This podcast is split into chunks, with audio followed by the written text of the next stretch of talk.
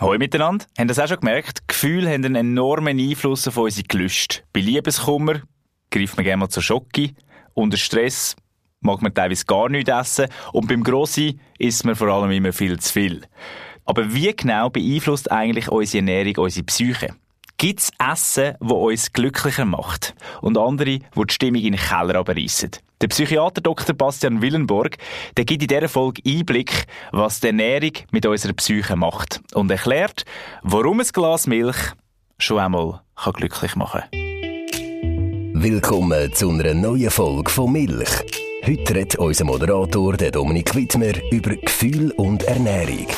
Tönt vielleicht im ersten Augenblick nicht so zusammenhängend, ist es aber sehr. Warum das so ist, fragt er seinen heutigen Gast, der sich damit sehr genau auskennt. Manchmal, wenn ich wahnsinnig viel zu tun habe oder kurz vor einem wichtigen Auftritt stehe, dann mag ich eigentlich fast nichts essen. Ich habe voll keinen Hunger. Und auf der anderen Seite kommt es vor, dass ich nach einem gestressten Tag heimkomme und einfach ein bisschen Käse und vor allem eine Tafel Schocke hinterher stopfe. Weil ich das Gefühl habe, ich bin dann noch besser gelohnt. Stimmt das wirklich? Gibt da mein Körper die richtigen Zeichen? Müsste ich mich einerseits zwingen zum Essen und macht Käse und Schoki mich wirklich glücklicher? Das alles nimmt mir jetzt wahnsinnig Wunder. Direkt mit uns zu Bonn verbunden ist der Dr. Bastian Willenborg, Facharzt für psychosomatische Medizin, Psychotherapie und Ernährungsmediziner. Und er wird uns all die Fragen beantworten. Bastian, schönen guten Tag. Hallo. Wie gut ist eigentlich dein Schweizerdeutsch? Ähm, wir, können versuchen, ob ich dich verstehe. Ich werde es nicht versuchen, es zu sprechen. Warst du schon mal in der Schweiz? Ähm, ja, tatsächlich, mehrfach. Ich, darum, ich war auch mal in Zürich, da sitzt ja. Ich ähm, habe tatsächlich ein ganz, ganz schönes Wochenende, kann ich mich noch dran erinnern, äh, mal auf dem Zürichsee verbracht. Das war total schön. Und ich habe sogar mal eine Zeit lang in äh, Bern gearbeitet. Also ganz kurz. Ich habe aber so eine, ich darf auch in, in der Schweiz Psychiater sein. Sehr schön. Was hast du da gegessen? Äh, Käse. Tatsächlich. Ich habe ja, einmal, ja. obwohl ich, aber ich mag es nicht. Ich finde Käsefondue nicht so geil, aber ich habe gedacht, das muss ich jetzt irgendwie mal machen. Ist nicht mein, genau, persönlicher Geschmack. Was ich aber tatsächlich ganz cool finde, ist, wenn es so gutes Biofleisch von den, genau, ich weiß nicht, heißt es auch Alm bei euch in der Schweiz, also da vom Lande gibt, das finde ich total cool. Mit dem Rösti. Ja, genau das, das essen wir ja tagtäglich. Ist ja nicht nur Klischee. Ja, nur. Aber es stimmt ja tatsächlich bei mir, nach einem strengen Tag, wenn ich nach Hause komme, ich habe da immer so einen Notfallkäse im Kühlschrank ja. und dann esse ich so zwei, drei Scheiben Käse, weil ich das Gefühl habe, es, es motiviert mich, es macht mich glücklicher. Ja. Ist das wahr? Macht Käse oder auch Schoki? Es gibt Tage, an denen ich nach Hause komme und denke, jetzt brauche ich mal Schoki. Das macht mich sicher irgendwie besser, mhm. äh, besser gelaunt. Ist das so? Genau, es gibt, es gibt so bestimmte Nahrungsmittel und Schokolade gehört dazu, die ähm, die Stressachsen so ein bisschen runterfahren lassen. Das heißt, wenn man total gestresst ist, irgendwie nach Hause kommt, dann gibt es so bestimmte Nahrungsmittel, Comfort Food und Schokolade gehört für viele dazu, für andere ist es Chips, andere, genau, Pommes, Currywurst, whatever. Ähm, aber das beruhigt tatsächlich die Stressachsen. Was ist dein persönlicher Comfort Food? Ja, tatsächlich auch, auch, auch Schokolade. Echt? Also ich habe ja. immer so, so Schokoriegel im Kühlschrank und die helfen da schon. Und, und das Schöne ist jetzt von dir zu hören, dass es wirklich tatsächlich einen Einfluss auf unsere Psyche haben kann. Ja. Das, ist, das Doofe ist, dass es sozusagen kurzfristig ganz gut hilft, wenn man jeden Tag diverse Schokoriegel und ähnliches zu sich nimmt und dann mit den genau, Risikofaktoren, Übergewicht, Typ 2 Diabetes, dann erhöht sich auch das Risiko für psychische Erkrankungen. Das ist dann weniger günstig, aber ist ja alles eine Frage von Maßen. Die Dosis macht das Gift. Genau. So ist es. Wie sieht es da mit dem Glas Milch aus? Da habe ich auch schon von Freunden gehört, die trinken gerne mal ein Glas Milch, einfach so ein bisschen wieder in Stimmung zu kommen. Ich habe mal geguckt, ob es wirklich sozusagen Studien zu Glück und Milch habe ich jetzt keine gefunden. So mit Kakao, also Milchgetränken, gibt es das? da, dass das auch irgendwie einen Einfluss hat. Ich selbst kenne das eher, wenn ich so erschöpft fertig bin, also eher so als kurzfristiger Energielieferant. Habe das früher auch als Kind habe ich total viele Milch getrunken, meine Brüder auch. Meine Brüder sind auch ein bisschen, also mein älterer Bruder ist auch ein bisschen größer als ich geworden. Das kann auch mit der Milch sicherlich zusammenhängen, aber ja, das so ist es. Gibt es auch Untersuchungen, Längenwachstum. Hat vermutlich mit Milchkonsum zu tun, ja. Also wir sprechen heute nicht über Wachstumsfaktoren, sondern um Glücklichkeitsfaktoren, was das ja. Essverhalten auf unsere Psyche äh, für einen Einfluss hat. Mit Dr. Bastian Willenborg, er ist Facharzt für psychosomatische Medizin und Psychotherapie, auch Facharzt für Psychiatrie und Psychotherapie. Habe ich das schon mal gesagt? Nee, und sind zwei Fachärzte. Ah, ihr seid zwei Fachärzte, so läuft das. Einmal psychosomatische Medizin und einmal Psychiatrie und jeweils mit Psychotherapie. Ist ein bisschen. Ach so, das muss man richtig, ja, das muss man richtig viel verstehen. Viel Gedängel, genau, aber so ist es. Und bei der Behandlung seiner Patientinnen und Patienten setzt er sehr auf eine bewusste Ernährung und bringt das auch im Klinikalltag mit ein. Lange Zeit hast du an der psychiatrischen Klinik in, an einer psychiatrischen Klinik in Berlin gearbeitet und die geleitet. Und nun baust du eine Klinik in Bonn auf. Warum, Bastian, haben dann Gefühle einen Einfluss auf unser Essverhalten? Oder ist es vielleicht umgekehrt? Hat das Essen Einfluss auf unsere Gefühle? Vermutlich beides, muss man tatsächlich sagen. Und das eine ist sozusagen, warum Gefühle Einfluss auf Essverhalten haben. Fangen wir mal damit an. Es ist halt so, dass Essen ein total guter emotionsregulatorischer Faktor ist. Also das heißt, im, und interessanterweise beide Sachen. Wir haben vorhin schon kurz drüber gesprochen, was wir so bei Stress machen und was uns da hilft und also auch Anspannung, Stress, das hat ja auch was mit, mit Emotionen zu tun. Und bei, ich glaube, uns beiden war es so ein bisschen sowas wie bei dir was Käse, bei mir war es Schokolade, was denn erstmal dafür sorgt, dass wir ruhiger werden. Das gibt's auch andersrum. Es gibt auch Menschen, dass wenn die nichts essen, dass die äh, dann weniger Emotionen erleben. Das heißt, wenn man so in sehr stressigen Phasen ist oder auch vielleicht unter Erkrankungen leidet, die mit einer hohen Emotionalität verbunden sind, gibt es die Menschen, die eher so Comfort Food viel essen oder genau, vielleicht leckere Sachen, ich sag's mal so, und es gibt die Menschen, die nicht essen. Das kennt ihr wahrscheinlich auch aus Studienzeiten, ähm, dass es immer die Leute gegeben hat, die haben vor Prüfungen zugenommen und andere haben abgenommen. Ja gibt beide, ich weiß nicht, ich, ich habe eher so mal, genau, zwei Kilo mehr drauf gehabt am Ende von so einer Prüfungsphase. Hast du, hast du, hast du reingestopft, genau. wenn du nervös warst? Ja, also tatsächlich. Ich kann mich daran erinnern, Medizinstudium zum Schluss, am Rechner diese ganzen Fragen beantworten. Da hatte ich Gummibärchen neben dran oder was anderes. Interessant. Und bin dann immer joggen gegangen, um sozusagen so ein bisschen für Regulation zu sorgen. Ja, genau. Bei mir war es wirklich umgekehrt. Oder noch heute, wenn ich, wenn ich sehr nervös bin und gestresst, dann esse ich wahrscheinlich weniger. Also ich habe immer vor großen Auftritten habe ich, habe ich keinen Hunger. Also nicht richtig. So. Genau. Schlägt natürlich komplett auf den Magen. Nee, er schlägt auf den Magen, aber wenn du dir die Funktion vorstellst, dass denn dein Hungergefühl vermutlich dafür sorgt, dass du weniger aufgeregt bist. Das ist halt die Funktion dahinter. Das heißt, du, du isst nicht, dann hast du ein bisschen Magenbeschwerden und das grummelt auch so. Das ist nicht angenehm, mhm. vollkommen okay und das passt auch. Aber die Alternative wäre halt, dass du viel aufgeregter wärst und vielleicht nicht so gut performen könntest bei den Auftritten. Wenn ich normal essen würde. Wenn, wenn du normal essen würdest und keinen Hunger mehr hättest. Ja. Ja, und dieses Magengefühl nicht da hast. Ja, genau. Also man kann schon sagen, es gibt eine Korrelation, einen sehr großen Zusammenhang zwischen Gefühl und Essverhalten. Auf jeden Fall. Auf jeden Fall. Warum ist denn da, also warum denn genau? Das habe ich noch nicht ganz verstanden. Warum? Hundertprozentig wissen tut man es nicht. Da gibt es so unterschiedliche psychologische Theorien dazu und es ist vor allem die der Funktionalität und es hat so mit Ablenkung zu tun. Weißt du, wenn ich mich mit, genau, mit dem Geschmack von Schokolade ablenke oder, also im Worst Case mit einem Völlegefühl wenn ich dann halt richtig zugelangt habe und dann so, boah, gesättigt, irgendwie eine Haxe drin und noch ein paar Knödel und eine Maß Bier, da ist erstmal nicht viel mit, mit Stress im Hintergrund noch, sondern bin ich damit beschäftigt. Und das gleiche halt auch auf der anderen Seite, wenn ich halt wenig esse und dann vielleicht mich mit so einem Hungergefühl ablenke. Also dann sind es wahrscheinlich so Lernfaktoren. Das, ähm, man vielleicht früher auch, wenn es einem nicht gut gegangen ist, die Mutter schon gesagt hat, wenn man sich hingefallen ist, auch hier, kriegst mal einen Schoki oder sowas und dann ähm, ist das Gefühl weggegangen. Das ist eher so lerntheoretische Prozesse sind, die dann eine Rolle spielen. Ja, ja genau. total.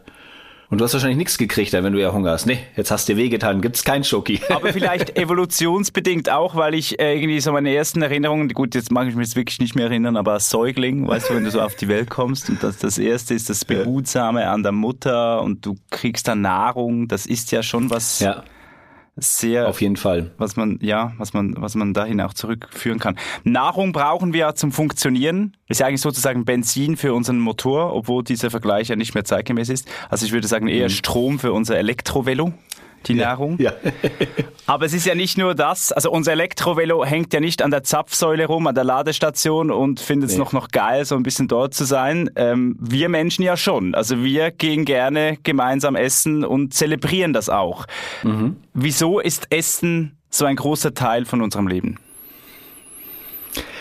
Also auch da, also ich, ich gehöre dazu. Für mich ist Essen auch ein großer Teil von meinem Leben und ich finde das super. Ich gehe gerne essen, ich gehe auch gerne gut essen, ich koche gerne. Das macht echt viel Spaß.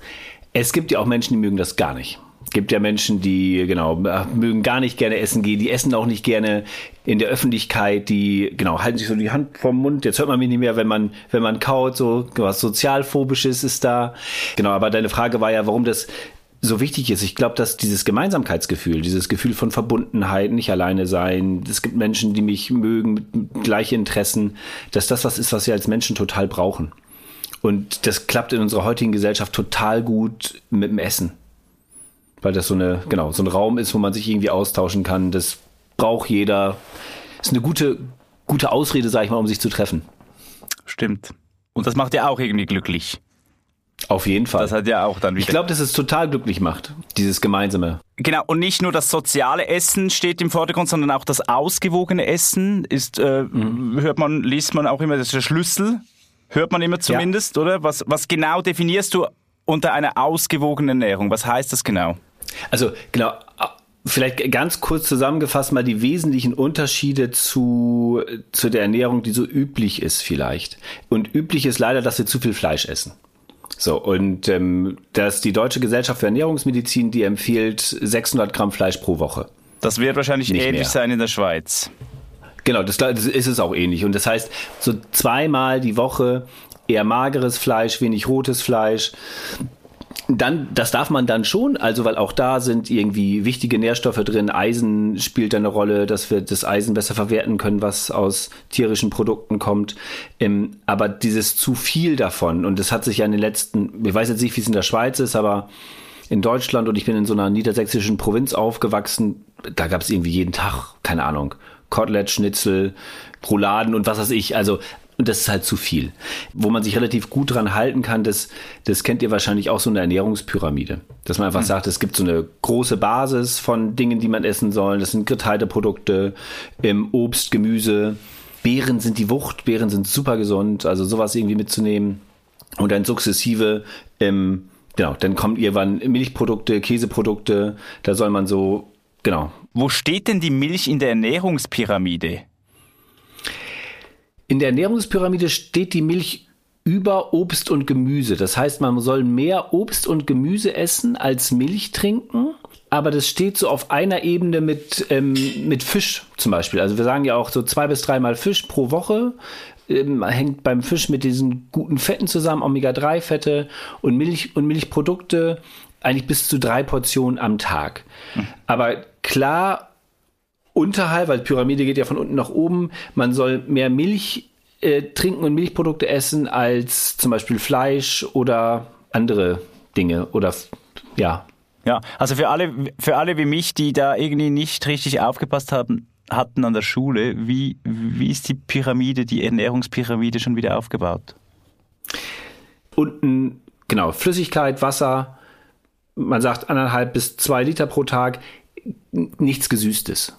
Das ist tatsächlich wichtig. Also nicht Cola oder sonst irgendwas. Auch nicht so richtig Fruchtsäfte, also wenn dann eher Schorlen, weil in Fruchtsaft auch so ein dieser Fruchtzucker drin ist, der ist für die Leber in hohen Mengen nicht so günstig. Aber genau, viel Flüssigkeit. Dann kommt so Getreideprodukte, Kartoffeln, ähm, Nudeln, Hülsenfrüchte, so das die Basis, was also Carbs. Angeht. Genau. Obwohl da ja, viele jetzt sagen bei, bei, bei Diäten no, Low Carbs, No Carbs. Ja, genau. Alles mal untersucht. Low Carb, High Carb, Low Fat, High Fat, viel, alles. Gut. Genau. Ich habe dich sowieso mal gehört sagen in einem Interview, jede Diät sei Bullshit. Kannst du das noch so unterscheiden? unterstreichen? Ja, Wenn es wirklich sowas ist wie Low Carb, ja, das macht einfach keinen Sinn. Okay. So, weil genau, das, wenn man Diät muss man irgendwie so gestalten, dass man sie lebenlang durchziehen kann. Hm. Weißt du, wenn du dann sowas wie eine Atkins-Diät hast, wo du nur Fleisch isst, natürlich nimmst du ab, weil du einfach weniger Kalorien zu dir nimmst. Aber das kann man ja kein Leben lang machen, wird man ja verrückt.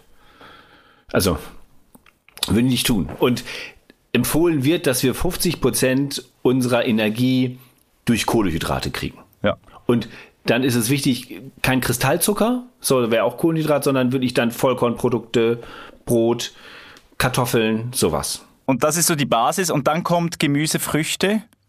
Gemüse, Früchte, genau, Gemüse, Obst kommt darüber. Dann darüber Fisch, Milch. Darüber Eier, Fleisch und ganz oben Süßigkeiten und tierische Fette, Butter. Und je höher, desto weniger soll man zu sich nehmen. Je höher, desto weniger, ja. genau. Aber reicht es denn, wenn wir uns äh, für unsere Ernährung nur auf die Essenspyramide stützen und einfach sagen, so, das nehme ich jetzt einfach so ein, als Vorbild und so will ich mich ernähren? Wenn man das macht, ja, ich würde sagen erstmal ja. Auf alle Fälle, wenn man das schafft, sich danach zu ernähren und das bedeutet für die allermeisten einfach weniger Fleisch, mehr Obst und Gemüse, es steht auch drin mit Bewegung, dass das, also man hat dann häufig so einen Prozess, wenn man sich gesünder ernährt, dass man dann auch denkt, Mensch, ich gehe nochmal spazieren oder wandern oder mal joggen, dass das erstmal total gut ist. Und wenn man dann, es gibt ja so diese Superfoods, Walnüsse gehört dazu, also wo besonders günstige Pflanzenstoffe oder andere Stoffe drin sind. Wenn man die mit einbaut, dann macht man eigentlich alles richtig. Es scheint so einfach zu sein und trotzdem ist es wahrscheinlich nicht ganz so leicht. Warum haben viele Menschen damit Mühe, sich gesund zu ernähren? Ja, weil es halt doch aufwendiger ist, den Blumenkohl zu kaufen, zu waschen, dann irgendwie in Dampfgarer zu schieben, als sich eine Pizza zu bestellen. Mhm. Wir sind halt auch faul. Mhm. Müssen wir der Tatsache ins Auge schauen, ja. Ja, genau. Und aber wie gesagt, wenn man so eine Entscheidung trifft, ich kenne auch Menschen, die sagen einfach, okay, ich koche am Wochenende vor. Ich mache einfach ein paar Sachen, komme in die Tupperbox, die kommen dann irgendwie in den Kühlschrank und dann mache ich es mir wieder warm. Das geht ja auch. Und es gibt ja auch die Möglichkeit, ehrlicherweise sowas wie, ich bleibe auch dabei, ein Joghurt mit Haferflocken, Früchten und vielleicht ein bisschen Honig rein, Walnüsse noch dazu, das kriegt man relativ zügig auch hin. Da braucht man keinen Kochkurs für. Das ist definitiv gesünder. Ist es dann aber auch gut für die Psyche? Macht gesund auch glücklich? Momentan würde ich sagen, ja. Wie gesagt, es gibt da die Studienlage ist so ein bisschen wachsweich, was präventive Sachen angeht. Aber aus, also, weil ich weiß, es macht auf jeden Fall gesünder, wenn man mal krank gewesen ist. Und da habe ich ja mehr Einblick drauf als Arzt sozusagen. Kommen ja primär so kranke Menschen zu mir. Von daher würde ich sagen, ja, macht auch glücklicher und zumindest gesünder. Jetzt haben wir über die, die ausgewogene Ernährung gesprochen. Kann ich mich auf meinen Körper verlassen? Grundsätzlich kann ich meinem Körper vertrauen, wenn er hungrig ist und Lust hat nach irgendetwas, dann ist das auch gut so. Äh, und mhm, ja, erzähl mal. Oder, oder darf ich das nicht? ähm, das hängt schon sehr von, also Ganz so einfach nie. Ganz unhinterfragt darf man es nicht. Mhm. Also das hängt aber auch so ein bisschen mit, mit Evolution zusammen, dass wir, wir sind halt eher dafür gemacht, auch Nahrung zu suchen. Genau, sind halt Jäger, Sammler und genau, alles mögliche. Das heißt, es ist normal, Nüsse, Beeren, sowas häufig zu essen und wenn man mal irgendwas erlegt hat, dann gibt's halt Fleisch. Ein Problem genau. ist, dass wir jetzt halt genau zu jeder Zeit alles bekommen können. Also gerade, also genau, selbst in Bonn ist jetzt noch kleiner als Zürich. Vorher habe ich in Berlin gelebt. Du kriegst halt alles zu jeder Zeit. Und das kann ein Problem sein, weil dir dein Körper eher sagt, da gibt's was und ähm, wir sind eher drauf trainiert, ja, so, so, so ein gewisses Schutzpolster zu haben für schlechte Zeiten. Es gibt aber keine schlechten Zeiten mehr. Ähm, das heißt, dass wir nicht nur auf unser Gefühl vertrauen können. Das kann man aber wieder trainieren. Also wenn einem das bewusst ist und man so ein bisschen bewusst ist, dann geht das schon. Aber es ist ja schon so, also ich spiele zurzeit Theater und dann komme ich nach einem Stück, äh, nach einer Vorstellung nach Hause und dann habe ich so extrem, extreme Lust nach irgendwie so Burger zum Beispiel oder nach einem mhm. Kebab. Oder man hört ja, äh, eine Freundin von mir ist schwanger, die sagt so, ja, ich, ich wach teilweise morgens um drei Uhr auf und habe dann Lust auf irgendwas, Kuchen oder so und dann stopfe ich das in mich, mich rein. Äh, ja. Also wahrscheinlich sind es zwei Prozesse. Wenn du nach dem Theater nach Hause kommst, ist wahrscheinlich ganz viel Anspannung, Aufregung und die Stressachsen müssen runter. Darum Kebab, Burger, super. Bei der Schwangeren kann es tatsächlich sein, dass bestimmte äh, vielleicht Nährstoffe fehlen. Also es gibt so zwei Prozesse, die man sich anschauen kann, wenn wir essen. Das eine ist, dass wir bekannte Sachen häufig essen. Lernen wir so? Genau. Also wenn andere Leute das auch essen, ist es nicht gefährlich. Auch das evolutionär bedingt. Genau, eine unbekannte Frucht, ah, wer weiß. Und ähm, das kann aber dazu führen, dass wir uns sehr einseitig ernähren. Ich weiß nicht, genau, ich habe zwei Jungs, die sind mittlerweile schon ein bisschen größer, aber es gibt so Phasen, da essen Kinder ganz ungern grüne Dinge. Mhm. Und ähm, genau, Brokkoli kann man sie mit jagen und ähnlichen Dingen. Und wenn man aber dann wenig Obst, Gemüse zum Beispiel isst, dann kann es sein, dass wir ausreichend Kalorien haben, aber dass so bestimmte Nährstoffe, bestimmte Vitamine, Spurenelemente, dass die fehlen. Und das nennt man, es gibt so eine so einen speziell sensorischen Hunger, sage ich einfach mal. Das heißt, es gibt so, ein, so eine Möglichkeit, dass der Körper sagt, genau, eigentlich ist genug Kalorie da, aber es fehlt einfach gerade Folsäure. Bei der Schwangeren zum Beispiel. Folsäure ist was, was man viel braucht, B-Vitamine.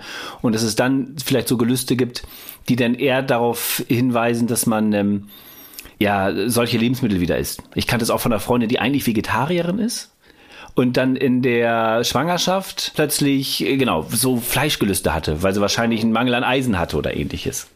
Das ist aber interessant. Jetzt war aber abgesehen von der Schwangerschaft, es gibt also Gelüste, die dann auch zu ignorieren sind. Wenn ich jetzt zum Beispiel immer mal wieder Lust habe nach Zuckerzufuhr. Auf alle Fälle. Also Zucker ist genau so ein Problem tatsächlich, Zucker wird eher damit in Verbindung gebracht, dass es für unterschiedliche Erkrankungen, also Auslöser nicht ist, aber die mit bedingen kann. Entzündungsprozesse spielen eine Rolle und ähnliche Dinge. Und trotzdem ist der Körper so drauf geprimed, Zucker ist halt richtig gut. Ja, und es. Also, das ist eher so ein Sucht, Suchtding. Es ist ja ein Dopamin Sucht, ja. Es, schützt, es, es, es schüttet ja. ja. Dopamin aus, oder? Das ist, macht genau. uns immer wieder glücklich. Das macht uns ja auch glücklich, eigentlich. Ist einfach nicht so nachhaltig. Ja. Genau, macht Kokain auch, würden wir aber auch nicht deswegen täglich empfehlen. Stimmt. Welche Art von Essen empfiehlst du dann, Bastian? Was lässt uns wirklich gut fühlen, ganz konkret? Ganz konkret, also ähm, ich habe wirklich nochmal geschaut, sozusagen nach der, äh, nach der Datenlage, weil es gibt einfach total viel gefährliches Halbwissen, wenn es um Ernährung geht. Und ihr kennt das wahrscheinlich auch. Dann sagen die einen nur das, nur das und irgendwelche skurrilen Diäten, die ja. dann propagiert werden. Und das ist halt echt wirklich schwierig. Und ähm, es gab vor ein paar Jahren ähm, auch relativ gut veröffentlicht eine Studie zu einer Ernährungsumstellung bei depressiven Patienten das ist die Modimed-Diät, so heißt die. Das ist eine, eine Arbeitsgruppe aus Australien gewesen und die haben sich grundsätzlich, also im Großen und Ganzen ist das, was wir hier mit der mediterranen Diät letztendlich verbinden würden. Das heißt Vollkornprodukte, ganz viel, viel Ballaststoffe, wenig Zucker, also wenig Einfachzucker, dann viel Gemüse, viel Obst, dann Milchprodukte, Nüsse, Hülsenfrüchte, mageres rohes Fleisch, Fisch zweimal die Woche, Eier. Tatsächlich in der Studie Eier auch mehr, als man sonst denkt. Wenn man sich Ernährungspyramide anguckt, da sagt man zwei bis drei Eier. Die haben gesagt, sechs Eier pro Woche ist vollkommen in Ordnung. Und dann hochwertige Öle, so Olivenöl, also Öle mit, mit Omega-3-Fetten, mit mehrfach ungesättigten Fettsäuren. Das ist das, was man empfehlen würde aus psychiatrischer Sicht. Mhm. Und wenn man da mal schaut, das ist ja relativ grob sozusagen, ähm, dann findet eigentlich jeder was, was er essen kann. Weißt du, und dann kann man auch mal auf rotes Fleisch verzichten und dafür dann vielleicht ein bisschen Huhn oder sowas, das muss dann nicht, aber dass man grundsätzlich das irgendwie beinhaltet oder dass man das, genau, das so macht. Wenig, wenig Fleisch, ganz wenig Alkohol, gute Fette, viele Vollkornprodukte. Das ist ja schön, dass ich das mit dir jetzt so besprechen kann, Bastian, aber es hat ja nicht je, es, es haben ja nicht alle äh, einen Ernährungsberater oder einen Psychiater zur Seite, der solche Tipps dann gleich so also äh, konkret geben kann. Also, aber wenn ich mich einfach an diese Guidelines halte, ähm, genügend gesunde Fette, wenn ich jetzt das versuche zusammenzufassen, mhm. regelmäßig Tomaten. Eine Tomate am Tag wird empfohlen. Eine Tomate am Tag? Wie sieht's da mit Safran, Chili und Ingwer aus? Ich habe da gelesen, dass das auch sehr gut ist für unsere Psyche. Ehrlich, genau. Safran ist äh, genau hat was mit dem Serotoninstoffwechsel zu tun. Ingwer äh, tatsächlich auch was, was was total günstig ist. Wird jetzt in der Diät nicht speziell benannt, aber das sind schon alles günstige Sachen. Wal und Walnüsse ist natürlich die Wucht. Also gerade hier in unseren Breiten total günstiges Fettprofil und ähm, die sind wirklich gesund. Und das soll man dann so zwischendurch oder, oder immer mal wieder ins Menü mixen oder wie ist denn das gemeint oder nur noch das? Genau, nur noch das ist immer falsch. Also das ist immer, ich glaube, da kann man ganz sicher sein, wenn jemand sagt, jetzt ist der nur noch Joghurt mit Walnüssen, dann wird man vielleicht nicht schnell krank, aber das ist nicht richtig. Okay. Und auch da finde ich es nochmal, Ernährung ist halt so was Langfristiges. Also selbst wenn man genau, schon den Wunsch hat, sozusagen sich gesund zu ernähren und sagt, okay, ich kaufe mir jetzt kein Weißbrot mehr, sondern nehme Vollkornbrot und ähm, achte darauf, dass ich den Joghurt ungesüßt nehme und da packe ich mir halt ein paar Beeren und, und Walnüsse rein, ist das schon super. Natürlich darfst du trotzdem am Wochenende mal dein Croissant mit Butter und Marmelade essen. So, das nimmt dir kein Mensch weg. Jeden Tag würde ich es halt nicht tun. Das ist immer dieses, wirklich immer diese Dosisgeschichte, weil man sich natürlich trotzdem, wenn du die ganze Zeit das Gefühl hast, ich muss mich nur einschränken, wirst du ja auch verrückt. Genau. Das macht keinen Sinn. Also das Dogmatische macht einfach keinen Sinn. Nee, kein Stück. Und auch da, zum Beispiel, wie du die Vollkornbrote vielleicht hast, auch das ist egal. Weißt du, wir sind irgendwie vielleicht hier Deutschbrot und Vollkornbrot und ich finde das tatsächlich ganz geil. Du kannst aber auch einfach irgendwie ein Porridge mit Vollkorn essen oder diese Quinoa-Dinger, die so ein bisschen aufgelöst, so ein bisschen schleimig sind. Auch das ist irgendwie alles vollkommen in Ordnung. So. Gibt es halt ganz viele Alternativen, wenn man kein Brot mag. Wie sieht's dann mit Milch aus? Oder Milchprodukte? Machen die glücklich? Was Glück angeht, ist eine gute Frage. Die sind auf jeden Fall die in dieser Moody-Med-Diät, die halt gegen Depressionen wirkt, da wird halt ganz klar empfohlen, zwei bis dreimal pro Tag Milch. Das heißt, entweder will ich eine Tasse Milch oder Glasmilch, das wird mit 250 Milliliter angegeben, Joghurt, Käse, das als Portion. Und dann gibt es halt Hinweise, dass ähm, die nicht verarbeitete Milch, also nicht fermentierte Milch, dass die bei Männern vielleicht sogar ungünstig sein könnte in höheren Mengen. Okay. Auf der anderen Seite bei Frauen wieder ganz günstig. Ja. Ah, interessant. Warum ist denn das ein Unterschied zwischen Mann und Frau? Wenn ich das wüsste. Also, aber es gibt so eine, es gibt eine relativ große Studie zur Herzgesundheit bei postmenopausalen koreanischen Frauen. Und da konnte relativ gut gezeigt werden, dass ähm, je mehr Milch die am Tag zu sich genommen haben, desto herzgesünder waren die. Da gibt es so unterschiedliche Herzscores ja. und die waren alle besser. Und einer der Gründe, ähm, die man da gefunden hat, ist, es gibt ja so unterschiedliche Cholesterine. Ein gutes, ein schlechtes. Das HDL-Cholesterin ist das Gute in Anführungszeichen. Und die hatten bessere Cholesterinwerte, dass das sozusagen mit der Herzgesundheit zu tun hat. Mhm. Auf der anderen Seite gibt es aber auch da eine, eine Studien, dass wenn man als Mann sehr viel Milch trinkt, und da ist die Grenze 1,2 Liter waren es, glaube ich. Wenn man mehr als 1,2 Liter Milch pro Tag trinkt, erhöht sich das Risiko für Prostatakrebs. Und da ist auch immer sozusagen, genau, gucken, was da ist, aber grundsätzlich durch Calcium, Milch hat relativ viele Vitamine, viele B-Vitamine, die ganzen fettlöslichen Vitamine sind da. Das Calcium ist für den Knochenstoffwechsel wichtig. Und auch da gab es ja mal Studien, ja, Milch hilft gar nicht, weil doch mehr Osteoporose irgendwie bei den Menschen ist, die viel Milch trinken, die eher in nordischen Ländern leben. Das hat mit diesem Enzym zu tun, was einige Menschen haben, andere nicht, um Milch zu verstoffwechseln. Da hat man aber mittlerweile rausgefunden, das hängt gar nicht mit der Milch zusammen, sondern mit dem Vitamin D. Und genau, Calcium ohne Vitamin D hilft halt auch nicht. Man braucht halt also Ernährung und Verwertung von Nährstoffen sind halt extrem komplex. Aber aus meiner Perspektive würde ich sagen, ist, so wie das in dieser Moody-Med-Diät empfohlen wird, zwei bis drei Portionen Milch pro Tag ist total gut. Die Ernährung steht im 21. Jahrhundert äh, sehr zentral bei uns. Es ist ein wichtiges Thema. Es gibt wahrscheinlich, es hat noch nie so, so eine Zeit gegeben, wo es so viele Podcasts, so viele Kochbücher, so viele Ernährungsberatungsbücher gegeben hat. Ähm, bei manchen wird das Thema Ernährung nicht nur wichtig, es nimmt sogar das ganze Leben ein. Mit welchen Fällen bist du als Ernährungsmediziner bist du besonders konfrontiert? Ja, es gibt so zwei Bereiche. Ich glaube, als Ernährungsmediziner, ähm, das häufigste, was ich habe, sind Patienten, die übergewichtig sind, einen Typ-2-Diabetes haben und eine Depression. Das ist eine relativ häufige Kombi. Und für alle drei Erkrankungen macht eine Ernährungsumstellung und Sport total viel Sinn, dass die wieder gesünder werden.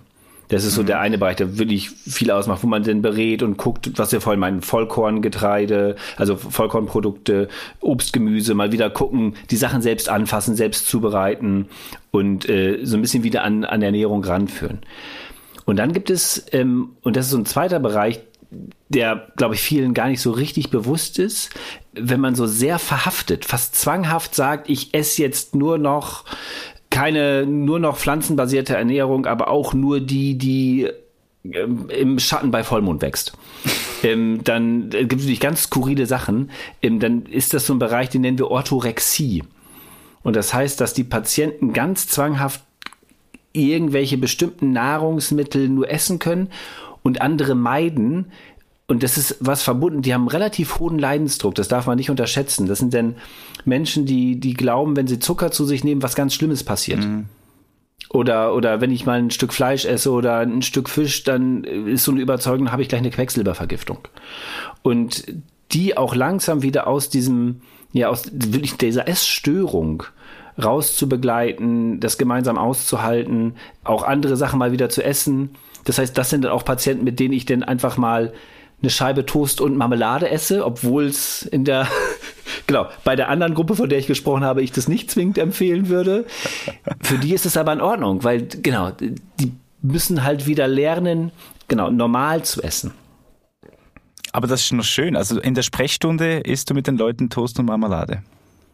Das habe ich schon gemacht, genau. Und ich habe auch schon mal, genau, sowas wie, wenn andere mal, ich weiß gar nicht, wie ich was machen soll, habe auch schon mal einen Joghurt mit Nüssen und Beeren gemacht und gesagt, so schlimm ist das doch gar nicht. Wir haben es von unserem Essverhalten und wie das unsere Psyche beeinflusst und von Comfort Food, also von dem, was wir glauben, dass es uns gut tut. Das ist ja auch noch interessant, dass wir irgendwie glauben, das tut uns gut und dann, wenn man aber richtig hinschaut, dann weiß man ja, Eventuell, genau. eventuell auch nicht. Äh, wir haben mal eine, eine, Umfrage gemacht auf der Straße. Hat, ja. uns, hat uns interessiert, was die Leute denn so essen, was ihren persönlichen Comfort Food ist. Comfort Food, das ist eine interessante Frage. Also Comfort Food ist ja etwas, wo einerseits mir schmeckt und andererseits auch für meinen Körper zuträglich ist. Also würde ich sagen, Comfort Food koche ich mir selber mit natürlichen Zutaten, die natürlich in einer kontrollierten Umgebung aufgezogen werden. Mein absoluter Comfort Food ist Döner. Wenn ich aber nicht allzu oft essen will, weil ich natürlich auch auf eine gesunde Ernährung achte, weil ich viel Sport mache. Ich schaue schon auf meine Ernährung. Ähm, ich schaue, dass ich ausgewogen mich ernähre, viel Früchte und Gemüse, nicht so viel Convenience Food, aber manchmal muss man auch ein bisschen sündigen. Was mich besonders glücklich macht, ist beim Essen, wenn ich mal cheate, dann esse ich gerne irgendwelche Gutzli, so Petit Beurre oder auch mal eine Cremeschnitte. Ja, und was ich dazu eben gerne trinke, ist ein Gläschen Milch, weil erstens habe ich es einfach mega gern und zweitens tut es irgendwie den Geschmack neutralisieren vom ersten Biss und dann ist der nächste Biss wieder wie ein erster Biss. Was mich wirklich glücklich macht, ganz ehrlich, ähm, Soul Food für mich ist Schoki. Soul und Comfort Food. Hast du es verstanden? Viel Gemüse. Genau. Nicht alles, aber mich hat gewundert, da haben doch einige wirklich gesagt, ich koche gerne selbst und mache so regional und Gemüse und so. Wahnsinn. Schön, oder? Da sind wir gut ja, erzogen. Total. Gut sozialisiert. Äh, was ich interessant fand, einerseits die Milch natürlich, dass die auch neutralisierend wirken kann, so wie der Ingwer. Ich kenne das noch beim Sushi. Das habe ich früher mal, als ich äh, in meinem ersten Sushi-Erlebnis wurde mir das erklärt. Man nimmt dann immer ein, ein ja. kleines Stück Ingwer, das neutralisiert. Schafft das okay. die Milch also auch? Genau, scheint so zu sein. Das ist ähm, irgendwie, die, die, also Milch ist ja so ein ganz, ganz komplex, also Milch ist ja kein Getränk, sondern eigentlich ein Grundnahrungsmittel, ein relativ komplexes. Mhm. Kommt zu irgendwie, ich glaube, 85, 86, 87 Prozent ist das Wasser und dann hast du so eine Mischung aus Protein, Vitaminen, Spurenelementen und äh, relativ viele Sachen. Auch ganz viele unterschiedliche Fettsäuren.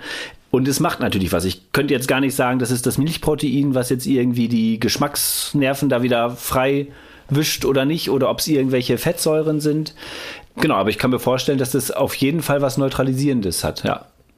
Und eine Person spricht vom Cheat Day und das ist ja auch so ein, ein Ding unserer Zeit. Man setzt sich so ja. Diäten auf und dann hat man so einen bis zwei Tage Cheat Days. Da darf man alles. Was hältst ja. du davon, von dieser Praktika? Ach, wenn es funktioniert, finde ich es gut. Also ich kenne das auch. Wenn ich äh, das Gefühl habe, ich, wie gesagt, ich neige eher dazu, auch ein bisschen zu viel zu essen und auch gerne zu essen und vielleicht auch ein bisschen reichhaltig zu essen und ein Glas Wein zu viel zu trinken oder sowas. Also zu viel, als es empfohlen ist. Äh, und dann, ähm, genau, dann hilft mir das auch zu sagen, okay, ich mache jetzt so ein Intervallfasten. Mhm. Ich esse einfach nur zwischen 14 und 20 Uhr. Und ähm, allein das sorgt ja dafür, dass man dass man weniger Kalorien zu sich nimmt und dann eher abnehmen kann. Und wenn du so einen Cheat Day hast und sagst, okay, unter der Woche benehme ich mich und am Wochenende dann darf ich mal wieder richtig, dann hast du häufig in der Gesamtbilanz so einen Effekt, dass du unter der Woche vielleicht so ein kleines Kaloriendefizit hast, das heißt vielleicht auch sogar Gewicht reduzierst oder zumindest nicht zunimmst und ähm, dann am Wochenende dich auch darauf freuen kannst, irgendwie zu genießen und ja, über die Stränge zu schlagen. Ob Cheat Day so das Richtige ist, man kann es auch einfach Belohnungstag nennen oder sonst irgendwie. Oder Hedonismus. Ja, oder ja, genau. das. Heute geht es um mich ja, und genau. meine Schokolade. Du, in der Lebensmittelproduktion setzt man ja immer mehr auf, auch auf alternative Produkte, also Hafertrink, mhm. Blended Chicken. Du als Ernährungsmediziner, welche Entwicklung hat diese neue Lebensmittelproduktion vielleicht auch auf unsere Psyche?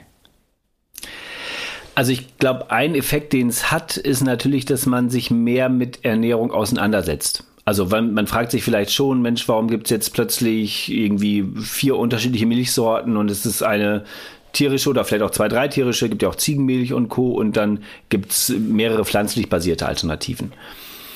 Und ich glaube, sich damit auseinanderzusetzen, ähm, warum es das gibt, das macht schon Sinn. Aber e-, eher so gesellschaftlich Nachhaltigkeitsgründe, wie ist die CO2-Bilanz und so Sachen, die auch wichtig sind, die jetzt nicht primär mit Ernährung zu tun haben.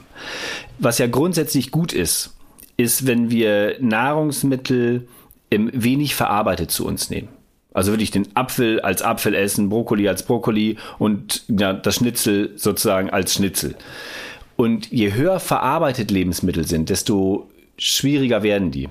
Beim Fleisch zu bleiben, sowas wie eine, genau, eine Salami ist halt schlechter als ein Stück Schinken.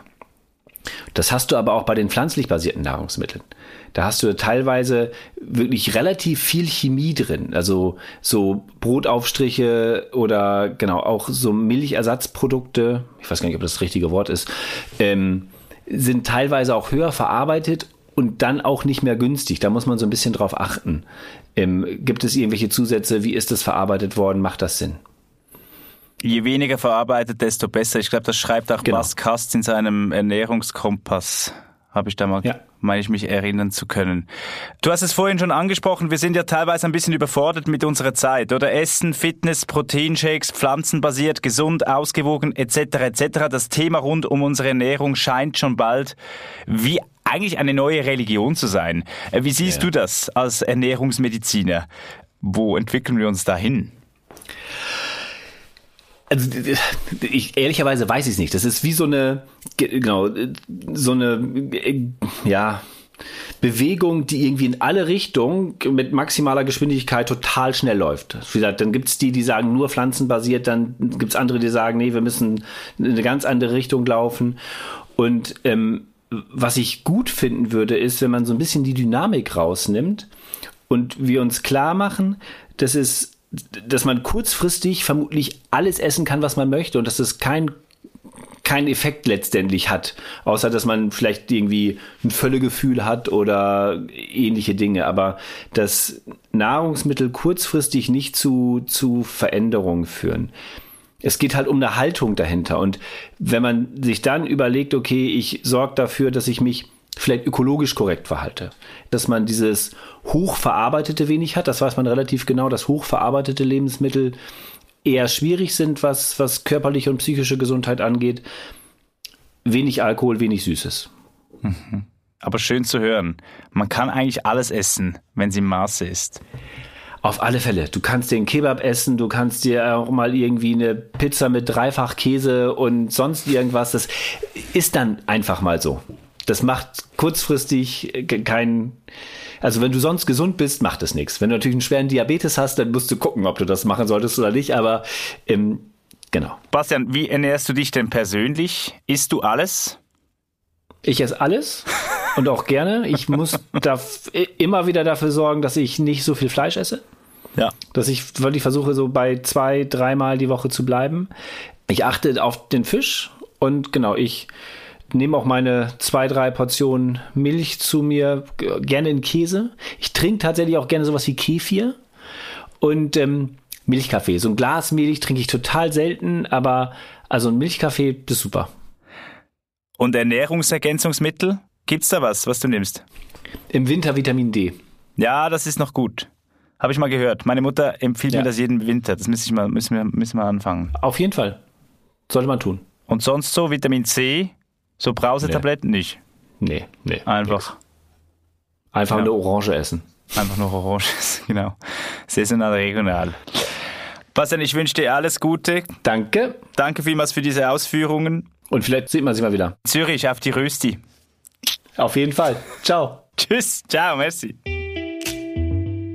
Der Dr. Bastian Willenborg. Spannender Typ. Ist noch gut zum Wissen. Comfort Food, ab und zu mal ein Kebab oder ein Döner, völlig okay, wenn es bei ab und zu bleibt. Gesünder heisst aber tatsächlich auch glücklicher. Unsere Psyche hat enorm viel mit einer ausgewogenen Ernährung zu tun. Das ist enorm stark miteinander verbunden. Und wenn man sich an der Lebensmittelpyramide orientiert, dann fährt man schon mal sehr gut. Die Lebensmittelpyramide gibt es übrigens auf swissmilk.ch. Und was mir vor allem geblieben ist, sind die Sachen, die uns glücklicher machen. Regelmäßig Tomaten essen zum Beispiel. Safran, Chili und Ingwer. Walnüsse und auch ab und zu mal ein Glas Milch.